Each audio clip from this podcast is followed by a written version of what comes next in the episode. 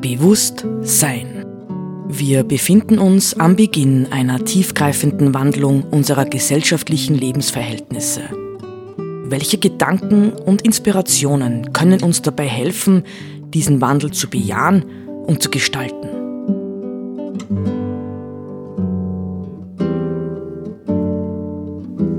Eine Sendung von Roland Steidl.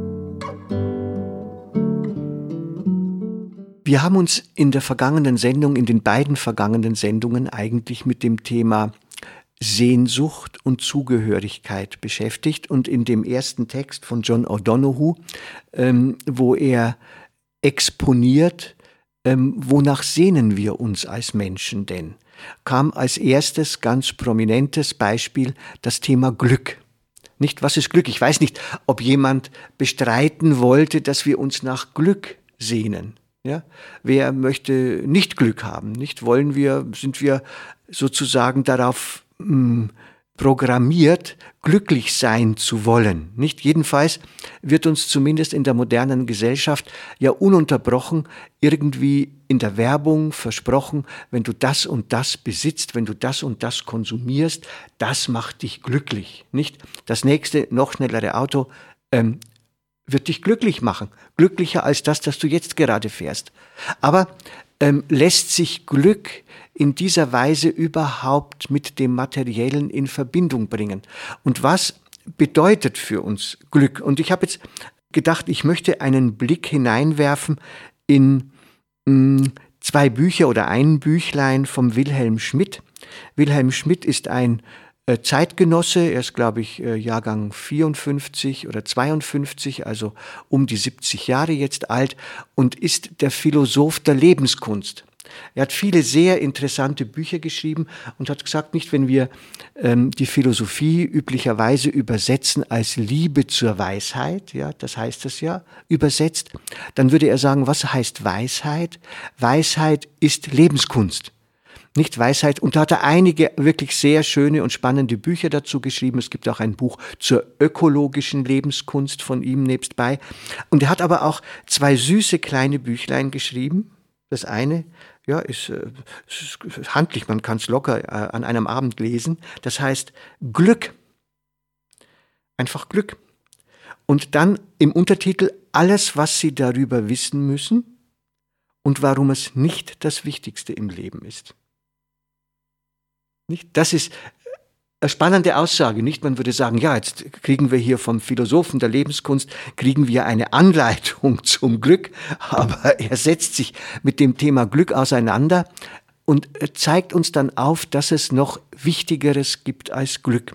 Das Spannende an dem Buch ist, es war für mich selber, als ich es gelesen habe, total erhellend an einem bestimmten Punkt. Das Spannende an dem Buch ist, dass er zunächst einmal schaut, Glück äh, und was wir darunter verstehen ist historisch unterschiedlich gedeutet worden. Nicht wir leben jetzt mit einer ganz spezifischen Glücksauffassung, die eigentlich, ich würde fast sagen, in mancher Hinsicht ähm, kontradiktorisch äh, gegenüber, also gegensätzlich ist äh, zu der Glücksvorstellung etwa der Antike, auch äh, zur Glücksvorstellung sogar der Bibel. Nicht unser Glück äh, das wir heute in der modernen Gesellschaft suchen, nennt hm, Wilhelm Schmidt Wohlfühlglück.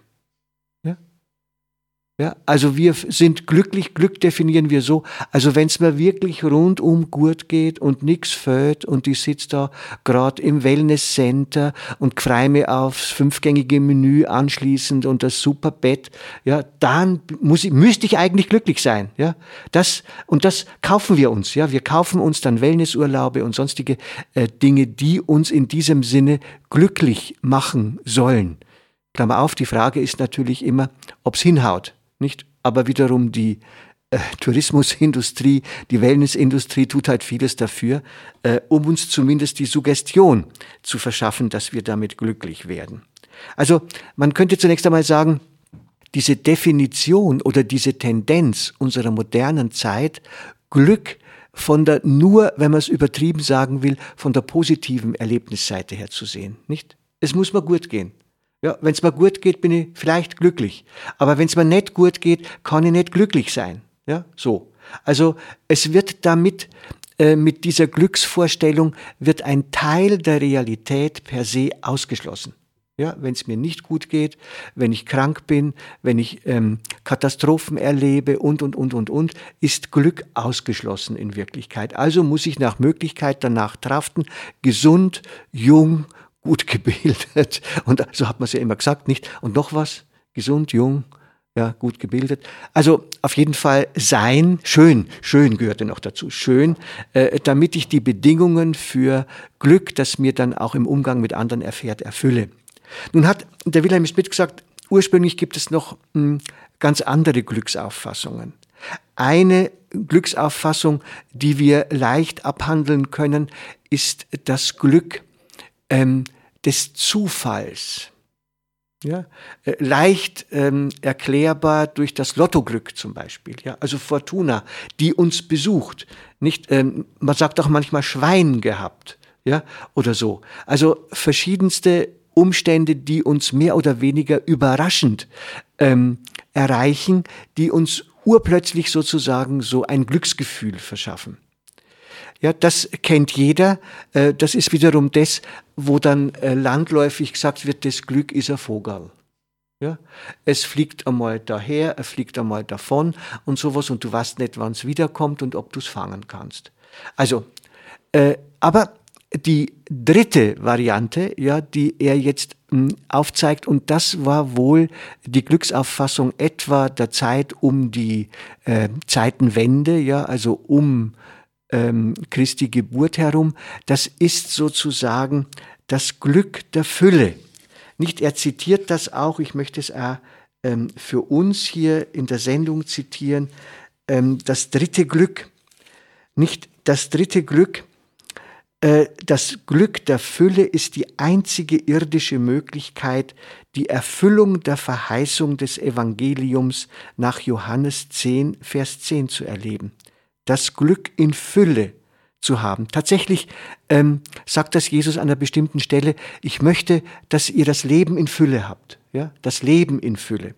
Und das ist jetzt ähm, der Punkt, mh, hm, wo wir sagen würden, das ist praktisch eine ganz andere Glücksvorstellung, nämlich die Ganzheit des Lebens erleben zu können. Glücklich wirst du, wenn du das Glück von allen Seiten her kennenlernst oder wenn du das Leben von allen Seiten kennenlernst. Also wenn du äh, Traurigkeit erlebst, wenn du Leid erlebst, wenn du Wut erlebst, wenn du, wenn du, wenn du. Und dann natürlich auch die positiven Seiten entdecken kannst. Ja? Also Glück umfasst die Fülle des Lebens. Glücklich kann ich sein, wenn ich das Leben in seinen Höhen und Tiefen ausgelotet habe oder auslote. Das ist ganz was anderes jetzt, ja. Also da geht es nicht darum, die negativen Dinge, die dunklen Seiten auszuschließen, sondern sie ganz bewusst eigentlich ähm, äh, mit zu betrachten, ja, sie anzunehmen, sie als Chance zur Lebensfülle, ja, zur Erfülltheit zu begreifen und äh, sozusagen für sich sagen zu können, ah, das habe ich auch kennengelernt. Ich habe auch kennengelernt, gehasst zu werden. Ja, ich weiß, wie weh Hass tut, nicht? Und an diesen Erfahrungen letztendlich auch zu reifen und die eigene Lebensgestalt zu profilieren und zu entwickeln. Das Glück der Fülle, als ich diesen Text las damals, das war für mich tatsächlich neu äh, vor etlichen Jahren, habe mich sehr befreit gefühlt, weil ich plötzlich wusste, ich war immer glücklich. ich habe es nur nicht gesehen, ja, weil ich auch diese dunklen Seiten natürlich wie jeder von uns erlebt, aber das Wesentliche ist eben mit dieser Glückskonzeption der Fülle, ja, dass ich sie annehmen kann, dass sie nicht Störung sind, ja, dass sie nicht ausgemerzt gehören, sondern dass sie eben zur großen Ganzheit des Lebens dazugehören. Ich finde, das ist ein spannender Ansatz. Hinzu kommt, nicht wenn man jetzt sich, wenn man dazu noch die Tiefenpsychologie Karl Gustav Jungs hinzudenkt. Ja, der sagt ja äh, klipp und klar, die unsere Freudefähigkeit, also die Fähigkeit zu positiven Erlebnissen und Erfahrungen, entwickelt sich proportional und nachfolgend zu unserer Fähigkeit, das Dunkle zu ertragen und anzunehmen, also das Leid zu ertragen. Je weniger ähm, wir bereit sind, leidvolle und dunkle Zustände und Verhältnisse und Erlebnisse äh, zu akzeptieren und zu integrieren, desto weniger sind wir fähig, die positiven und freudvollen Seiten zu erleben und zu genießen. Nicht? Also es gehört beides zusammen. Und beim Jungen ist es sogar so, dass er sagt, äh, das Primäre ist der Abstieg. Ja? Je weiter ich mir getraue, abzusteigen in die Tiefen der Dunkelzonen, der menschlichen Lebenserfahrung, umso höher wird bei anderer Gelegenheit meine Fähigkeit, das Gute, das Schöne, das Positive, das Freudvolle zu erleben. Das allein ja, ist schon eine bemerkenswerte Kritik, nicht an unserer Gesellschaft wieder. Und in diesem Sinne ist es wichtig und lohnenswert, dass wir unsere Glücksvorstellungen äh, dass wir sie kritisch reflektieren und vielleicht draufkommen, dass diese Wohlfühlglücksvorstellungen im Grunde genommen unser Menschsein reduzieren und verkleinern. Ja, dies vielleicht so als mh, hm, Frage an uns. Wohin wendet sich dann ähm, Schmidt? Schmidt ähm, sagt dann nicht, wenn Glück nicht das Höchste und Größte ist, was wir erstreben sollten, äh, was ist es dann? Und dann kommt er tatsächlich, Donohu hat es ja auch schon in ähnlicher Weise gesagt, kommt er auf das Thema Sinn. Das Wichtigste, was wir in unserem Leben erfahren sollten oder könnten, äh, ist das Empfinden, die Wahrnehmung in der Reflexion, mein Leben ist sinnvoll. Ja? Glück kann kommen und gehen, Glück kann sich so und so äußern, aber das Wesentliche ist letztendlich, dass in allem, was wir erleben, und wenn es auch sehr destruktive Dinge sind, man erlebt das ja häufig bei Menschen, die schwer krank waren und hinterher sagen, äh, das war für mich die Wende. Ja, ich habe erst durch die Krankheit erfahren, dass ich vorher gar nicht wirklich gelebt habe. Ja, und jetzt bin ich dankbar ja, für das, was ich noch erleben darf. Also diese, ähm, diese Frage, übrigens auch eine Frage, die ich mir angewöhnt habe, äh, ist mein Leben sinnvoll? Ja? Ist das, was ich tue, sinnvoll für mich und für andere? Ähm, ja, kann ich dem den roten Faden abgewinnen, der durch mein Leben geht? Oder ist alles zerbröckelt und zerrieselt, weil ich im Grunde genommen äh, falschen äh, Götzen hinterhergejagt bin? Ja? Also insofern nicht die, die Glücksfrage würde ich tatsächlich auch wie Schmidt ergänzen wollen durch die Frage nach dem Sinn. Letzter Punkt zu dem Thema. Ich möchte noch eine kleine Geschichte vorlesen, die allbekannt ist natürlich, aber die noch einmal die Thema, das Thema des Glücks in eine andere Richtung lenkt. Äh, Hermann Hesse, chinesische Parabel. Ein alter Mann mit Namen Chung Lang, das heißt Meister Felsen, besaß ein kleines Gut in den Bergen. Eines Tages begab es sich, dass er eins von seinen Pferden verlor. Da kamen die Nachbarn, um ihm zu diesem Unglück ihr Beileid zu bezeigen. Der Alte aber fragte, woher wollt ihr wissen, dass das ein Unglück ist? Und siehe da, einige Tage darauf kam das Pferd wieder und brachte ein ganzes Rudel Wildpferde mit. Wiederum erschienen die Nachbarn und wollten ihm zu diesem Glücksfall ihre Glückwünsche bringen. Der Alte vom Berge aber versetzte, woher wollt ihr wissen, dass es ein Glücksfall ist? Seit nun so viele Pferde zur Verfügung standen, begann der Sohn des Alten eine Neigung zum Reiten zu fassen, und eines Tages brach er das Bein. Da kamen sie wieder, die Nachbarn, um ihr Beileid zum Ausdruck zu bringen, und abermals sprach der Alte zu ihnen, Woher wollt ihr wissen, dass dies ein Unglücksfall ist?